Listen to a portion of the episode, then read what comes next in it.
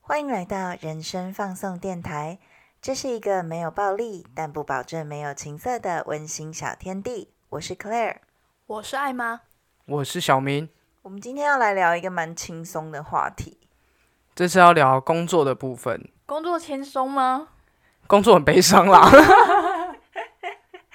工作本身不轻松，但是聊工作其实蛮轻松的。我的人生梦想就是不工作。我就是想要被养哎、想要当小白脸，有没有阿姨还是姐姐包养我？是阿姨，我不想努力的这么烂的这个人吗？孩子们，真的长大了之后，你就会发现，靠别人赚来的钱永远不如靠自己有用。我也是靠自己啊，我陪伴哎、我只是好累，赚的好累。 你们这次疫情有影响到工作吗？完全没有啊！你还是很忙啊。疫情我们甚至有可能会更忙。你先说你的工作是什么？目前的工作，我现在的工作是博物馆馆员。所以算是内勤的感觉，你问了一个很有 sense 的问题哦，对不对？我很没懂错吧？？你很懂，你很懂，因为每次我在跟别人讲说我是博物馆馆员的时候，大家说：“哦，那你是做导览的吗？还是哎，那你们是周休二日吗？还是你们休馆是礼拜几？”嗯，其实休不休馆跟我什么时候休假完全没有关系。你有点像公务员。对我完全没有进展场的，我都坐办公室。对啊，所以疫情对你来讲，工作上面就不会有什么，因为公务员嘛也没差啦。因为我们主要的工作其实是在做展馆的一些幕后的策划，它前面的运作是一回事，但我们做的是嗯后端的，譬如说我们要开发教育活动啊，譬如说我们要管理展场人员呐、或是执行一些专案，开发一些像、新的展啊，啊什么的那种东西吗？，对，像 App 啊，就是你来我们博物馆的时候可以用 App 来听导览之类这样子的东西。嗯哼哼。那艾玛呢？有影响到你的工作吗？嗯、完全没有影响，而且更忙你说你是什么工作？哦。我现在在那个建筑事务所，然后当我老板的助理。算是建筑、画建筑、室内设，诶、不是室内设计，建筑设计有这个东嗯，西吗？对，就是建筑的、啊，做建筑的。但是现在疫情，工地也没办法开，不是吗？工地会开啊，只是分流。然后其实一切都照旧，但你知道疫情这一波，很多人在炒房，于是呢，我们的案子突然爆炸。我老板甚至在几个月前就说：“哎，我们在就是先不接新案子，先缓缓了。为什么？因为已经超出你们工作负荷的能量了。”嗯，对，就是已经太多太多案子了，快累死了。哎，等一下，等一下，我想先问一下，很多人在炒房，那你有什么推荐的吗？ 我也来炒一波。你没那个资本 吧？笑死！哎、其实我觉得我可以去当中介，因为我们有一个呃，算是你这个斟酌，你斟酌的讲。算是这个行业的潜规则，只要我们拿得出我们的名片，说，诶，我们是在哪里工作，然后我们有接触到这个建商，可能房子会打七折，如果卖房的话，真的假的啊？对对对，我现在才发现，我必须要对艾玛非常好。我们你对等他一下直都很好，好吗？可是要有认识的建商啊， 你接触到，我记得你接触到都是蛮大的，而且请你不要把名字讲出来，哦因为我已经立刻想到一个了。有些有上市，上有柜你有说的某一些家的建商的房子你不要 买，健保了，从此以后，艾玛来我家，我都要就是最高规格的迎宾这样。 可是其实打七折还是贵，你知道吗？不会啊，一千万打七折就是七百万哎、省三百哎，好，那我可以抽 吗？不能，你不能用什么呃，我用一百块用七十块这么小的七折，你只要单位啊，只要到万了，一打折下去就是很多。能够打个九折已经很了不起了，打七折，我每天跪着朝拜你啊！但这是一个潜规则啦，所以也不知大道家到加底 油啦！那这样子有没有各位姐姐更想认识艾玛了呢？拜托养我。所以等于你现在就是在公司里面画图嘛，然后还有去现场监工，算监工吗？这样子的用字是对的吗？嗯，我的工作其实从一开始接案到全部收尾都要，就是一个很麻烦的。一开始我们接到那个案子，马上就是要拿图，然后去找那个嗯做地界鉴定的，还有去做那个啊专业钻探的。嗯呃，大家应该哼可能不知道钻探是什么，钻探就是在做地质测试的。例如说，你这个地。啊可能我们会用呃钢构啊，或者是 RC，这个可能又太深，嗯真的好。深，RC 哎、哎语完音。全听完全听不懂。嗯讲到啊 RC，我只要想到语音，然后再去跟业主慢慢讨论他们的外观。再来，我们就是可能画三 D 图、画平面图出给他们，然后中间可能经过好几十次的呃改去图对改图啊、开会啊之类的，甚至到最后的较量，我们可能要叫那些混凝土的磅数或者是钢筋的磅数、号数之类，都是由我们。然后后来呢，我们就要去工地监工，我们要发包给各个厂商，例如说板模工啊，或者是电工、焊工那些的，就是我们要陆续完成到收尾，然后跟政府机关做审核，它审核可以过，代表这个建造才可以发下来，我们才可以如期完 成。哎、我跟你说，我觉得你在讲工作这段讲的有够顺哎、你的口条变得超好的哎、因为我们是靠剪接的，然后你口条怎么那么好啊？ 因为这是我每天要做的事啊，想到觉得哦累死，那你看那个前阵子做工的人，不就很有感？超有感，因为他们真的是写实的在拍摄、欸，所以真的拍的至少有九成还是八成、嗯，可能七八成有。哦，像这次疫情啊，不是有很多可能师傅他们吃饭的时候被开单，那嗯是真的哎、可是说真的，其实这件事情，哎，我不知道什么叫做比较好的处理方式。但是你有跟我讲说，他们都躲在一个厕厕所所，对一一个人躲在厕所吃。说真的，工地的厕所能多干净，或是多么舒适，你要叫你自己在家里的厕所吃饭，都已经非常的不舒服了。因为也不敢在外面把口罩拿下，只能躲在那个小角落。对啊，真的是很辛苦哎、而且现在超热，哎，那小敏嘞？哎、小明应该算是我们三个人里面唯一一个被疫情影响很严重的人。 我真的好可怜哦。那也要那啊，选错路哎、因为我是做婚礼规划，然后还有做摄影啊、活动企划等等的。叹气个屁啊 呀、我好像也不知道该怎么讲这个疫情对我的影响，因为我的工作必须靠群聚，有群聚我才有饭吃，就是啊要很多人啦。嗯一定要有人啊。所以现在不能群聚的话，那我就没饭吃。我知道坊间有一些业者他们是不会退定金的，哼哼哼，对，但是其实我是有退啦，啊，可是是不可抗力的一个因素，啊就是因为它是不可抗力之因素啊。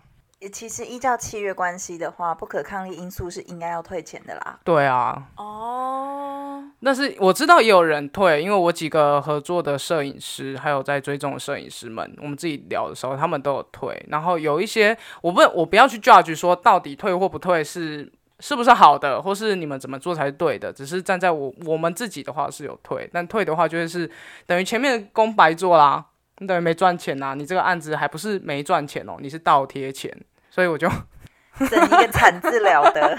哭笑不得啊，我整个笑不出来，但我还是笑了，哈哈哈真棒， 选错路。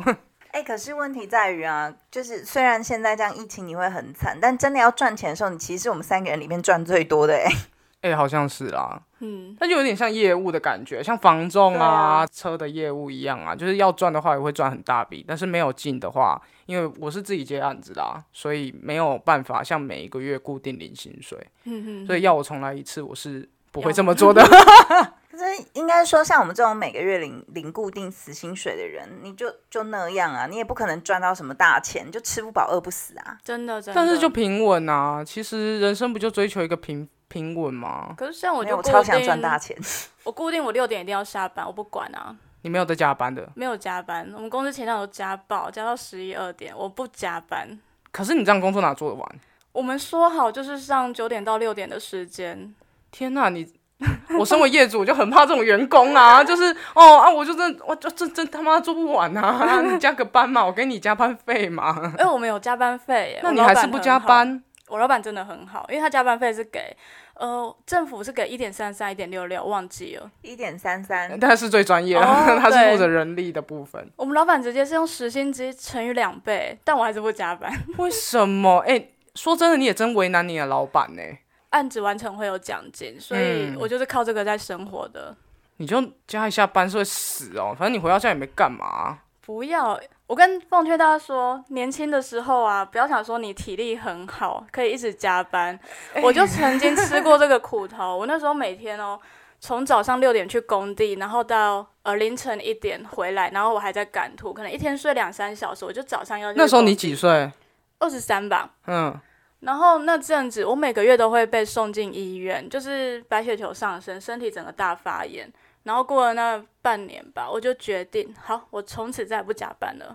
一直送医院太夸张了吧？我就是常常会吐，然后头很晕，然后就直接昏倒啦。我的天哪，这样你赚的都不够你医药费欸诶。好像是诶、就是一直在住院。你刚刚讲说年轻的时候不要大加班，我就想到我之前呃出社会的时候第一份工作是在一间婚纱公司，我真的好怕，就是这个 podcast 会不会犯法、啊？因为我们，哎呀，我就是婚纱公司是没有按照劳基法的，嗯，是、所以我那个时候月休是一个月休四天，四天四天。哎呀，民间企业很少有人在照劳基法、可是我觉得现在的年代。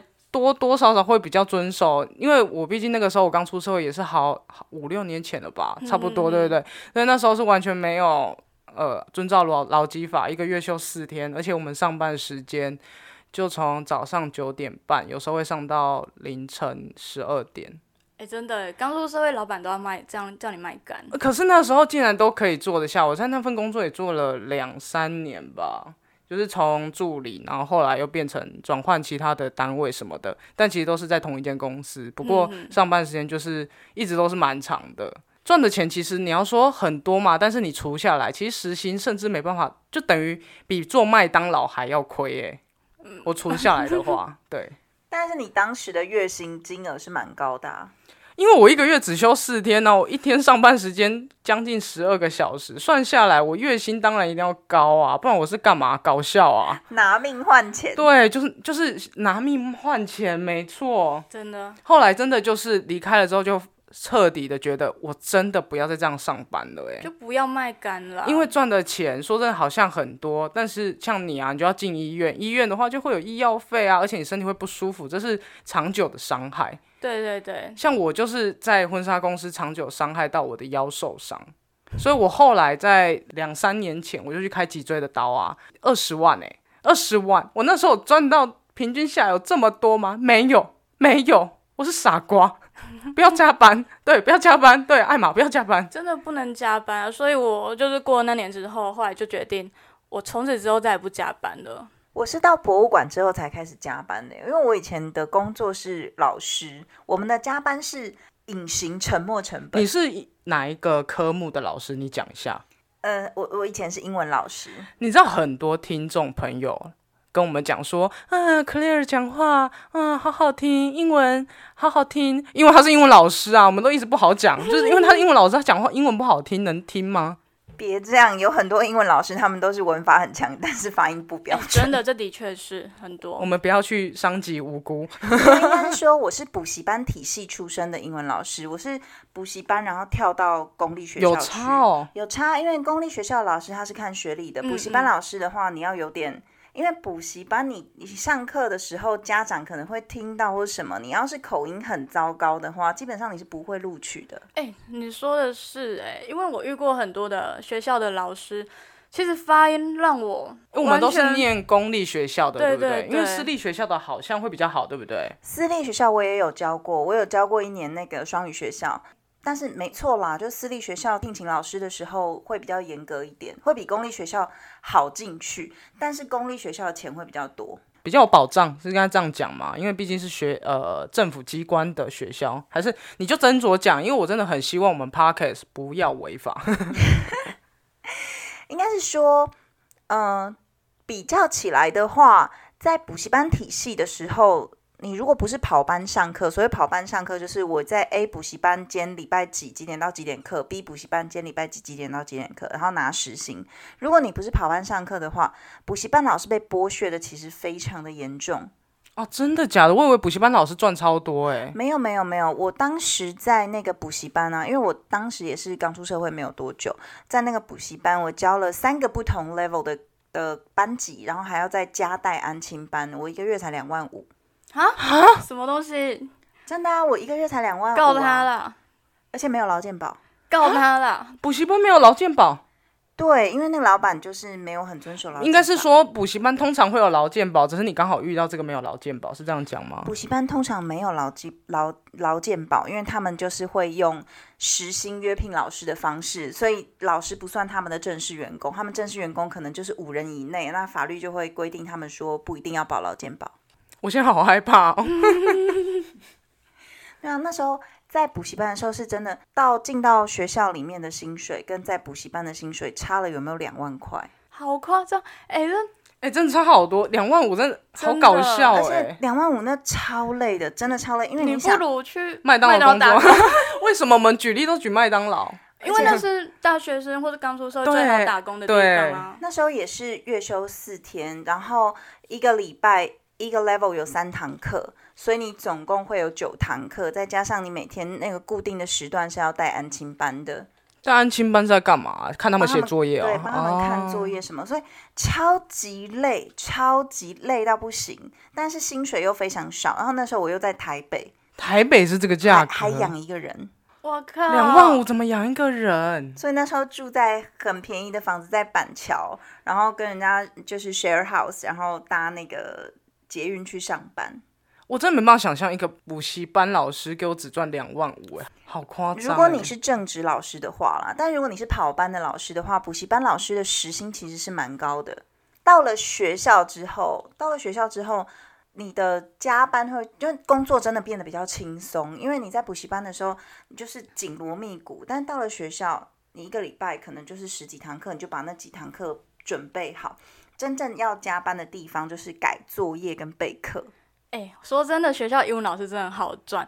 我高中遇到一个英文老师，然后超夸张，他就说这很简单，你们都学过 K K 音标吧？那你们就自己听录音带，然后自己回去复习。我们这节课我就是坐在这边，有问题再问我，没问题的话你们就自己看哦。这么混，就这样过了三年，没有人投诉他。完全没有，因为那他好像是我们学校很资深的老师，而且说真的，我觉得是那个年代不会，现在的话立现在刻不，行。我立刻破现超实动爆态他。。绝对绝对不行的，因为我那时候教，我有教国小，也有教国中。那国小的时候是在那是在那个双语学校，那你上课的时候，其实他们。他们的老师都会去问孩子说：“你今天在这一堂课里面学到什么？”因为他们会到我的教室来，我是科任教师，他们会到科任教室来，他们就会问说：“哎，这一堂课你学了什么之类的？”然后盯成绩盯得非常非常的紧，所以我们绝对不可能这样做。那到公立学校的时候，我坦白说，公立学校的英文老师真的比较轻松。真的，嗯，就是你在当老师的时候，你在公立学校要打混是很好打混的，只是你良心过不过得去而已啦。学生也很好打混哦。好了，我只能说，公立学校的老师，我相信你们还是很认真的。大家其实都蛮认真的、啊，虽然大家都明白说你要打混是可以打混的，但是认真老师其实也不少，热血的老师也不少。还是有，还是有啊，当没然。错，没错，就是每一个人在面对工作，尤其我觉得会踏上教师这一条路的人，都是怀抱着某一种理想的。那如果你今天来当老师，只是为了 OK 钱可以赚的比较多一点的话，真的待不久。而且如果想要钱赚比较多的话，其实又想安稳，其实就是当公务员去考个公职，还会比较安稳，你不用去处理那么多学生的事情吗？公务员并没有薪水高哦，因为我本人就考过台水的哦公务员。我真的要笑死！你干嘛考的？ 你这个设计师，你考什么台水啊？那时候妈妈说要不要考公务员， 然后她帮我报名，我说好，我就考这一年，没考上你就不要再逼我。结果你知道那薪水少到爆，就两万九、嗯第一年两万九，还去派去那个中和。我想说，那我当然不要去啊。 两万九是蛮基本的啊，你要看你在哪一个单位。像我们是，像我们文化部底下的，我们的起薪其实可能是三万二，就看你学历啦。然后学历高的人，可能呃薪水会比较多。哎、可是我们那个好像是普考还是什么，其实我忘记了。啊哦，对，普考会比较，因为普考的难度比较低，所以普考考上去的人薪水会比较少。但是如果你是考高考的话，高考的公务员是四五万起跳的。哦，要高考哦。主要还是要看学历啦，还有要嗯考试啦。对，没错，就是看学历，因为高考都是申论题。你有考过普考吗？那普考都是选择题，对不对？高考所有的科目都是申论题。那真的没办法，我那时候就赛到。诶欸因为我想到我们这个年代的孩子啊，又是女孩子的话，爸妈都会希望我们考那个公务员呢、欸因为很稳定啊。其实爸妈就希望说啊，女孩子家人生就求一个稳定，找到一个老公。大概这个年代的父母会是希望这样子小孩，你人生不要去创业，人生不要去闯，因为你可能会失败，而且失败的几率很高。所以我要去创业的时候，我妈真的要气死了。 你知道，不是只有你爸妈那个年代会这样。我自己的姐姐呢，她生下第一个小孩的时候，她就说，她的小孩在抓周的时候，她要给她小孩准备各种不同颜色的铁饭碗。又好想骂姐姐哦，我 就觉得她她真的是很夸张，因为现在的孩子。当然，就让她适性发展，毕竟年代不一样了。以前会觉得说啊，公务员啊，女孩子家就这样平平稳稳的，也不用什么太出人头地。可是现在年代不一样了，小孩子的发展也不一样，学习教育，我相信学校老师也不会这样教育他们。对，对，所以你姐真的是几百年前的人，她不就大你两岁？没有，因为其实啊，在公务机构，老实说，你会面对非常多挫折的事情。毕竟公务机构所有的东西都是按照法规来，嗯，法规踩得越紧，你的活动的空间就越小。对，所以你其实不太能够发挥创意，但是如果你在这个环境之下，你还是想要 do something 的话，那就是公务员的薪水其实是每一个月让我们觉得活着还有意义的事情。 我真的要哭了。 可是哇，因为我是你们之中创业的人，嗯，我真的觉得创业这条路好累。 以为要讲出什么大道理，对不对？没有，就是好累。我我才真想要创业而已耶。哎、你都不知道我多常半夜的时候自己在那边抽烟的时候，在那边掉眼泪，或是跟因为我身边当然创业的人身边就会有是有创业的朋友，嗯，然后我有一个很好的朋友，他是自己开服饰店，他原本是从网络起家的，然后当然有累累积一定的客源之后，他就开店了。我们很常半夜两三点的时候，两个人好可怜，在聊天聊说好累，怎么会这样？没有客人，案子好累。而且小明，其实你的创业的那个行业别其实蛮特殊的耶，不像衣服跟食物，你这是天天都要呢，你再怎么样都会有客人，你那个就真的是吃品质、吃声誉哎。加上可能我做的比较跟一般房间，我真的好害怕我讲错话，一般房间的不太一样啦，所以客群又更小、更精致，然后花的钱会比较多。有时候真的会觉得创业这条路真的好累，你也会很希望说，如果真的未来有小孩，他要跟你讲说。爸爸妈妈，我要创业的时候，你心里面真的会替他捏很大一把的冷汗，然后并且准备好钱，因为觉得他会失败。对，我觉得要成功真的很难，要盯成这样子。就是你要说我现在创业成功吗？其实也没有、欸完全没有。有比我更多更成功的人，可是像这波疫情，我那个朋友他就是完全的影响到他的客人，嗯所以他就回去帮爸爸，就家里有开其他的工作，所以他就回去先帮忙一下一两个月，因为他等于他的店面不会有人进去逛街啊，可是房租也在烧，固定成本还是在烧。所以有时候就想想说，其实领别人的薪水是一件很爽的事情，因为你不会承担过多的压力。这间公司的成与败不关你的事，败都是、哦对我成就是败都是这样在老想板的。对，所以你当然会觉得说，哦、我不要加班啊，因为说真的，这个东西必须承担。但是讲真的，因为赚赚钱的也是老板，我老板赚超多，我真的好怕。 不是他真的赚太多了。大家知道我们做的案子都是 你大你稍微稍微讲个价码，大概的价码就好。我们今天这边先逼一下，让艾玛想一想，她等一下要该怎么怎么讲自己的那个。 嗯，没关系，因为其实这应该也算是公开的啊、大家知道那个，呃，我们那个营造业的成本啊，跟我们卖出去的，其实完全就可以赚个，你确定这真的可以讲吗？ 我只知道做姐还探探对半，我不知道建筑业也是探对半。啊因为你看啊，很多人就是不知道为什么要买新城屋，我到现在还是不懂。你可以买个地质地质间，这还比较便宜。什么地之地之间什？么什么？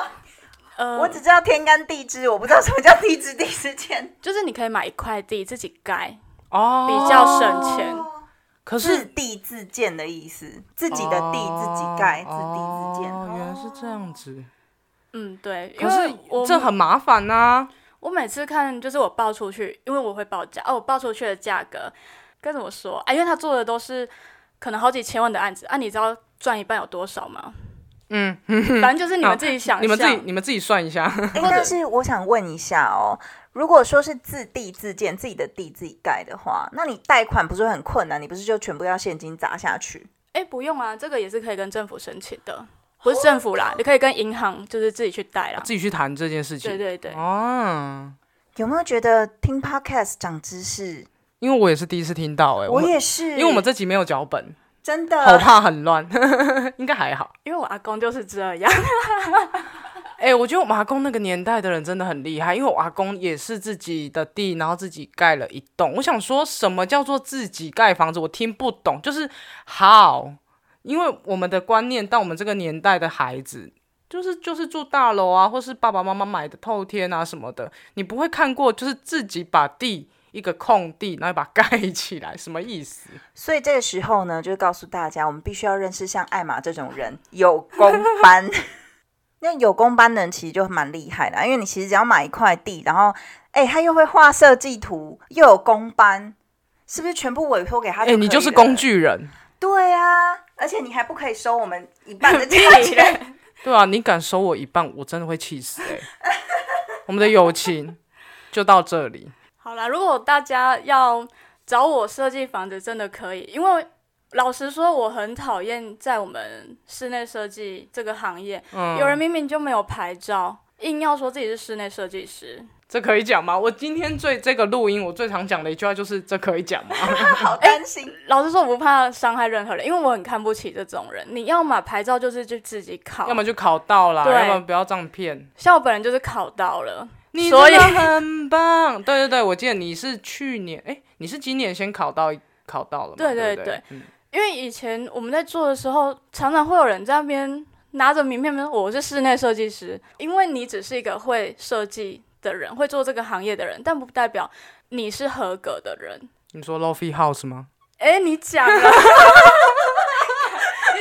得罪人的是小明，得罪人的是小明。哎、l o f i house 根本就是大家都知道，所以还好。我是很怕你讲出更深的，因为 lofi house 就是嗯，可是我不知道他们现在在干嘛，但 I don't care，就是呀，他们应该只能说是软件设计师，对对对对对，他们不是室内。好了，不要再骂我可以了。问一下我可以问一下，软件设计师是什么吗？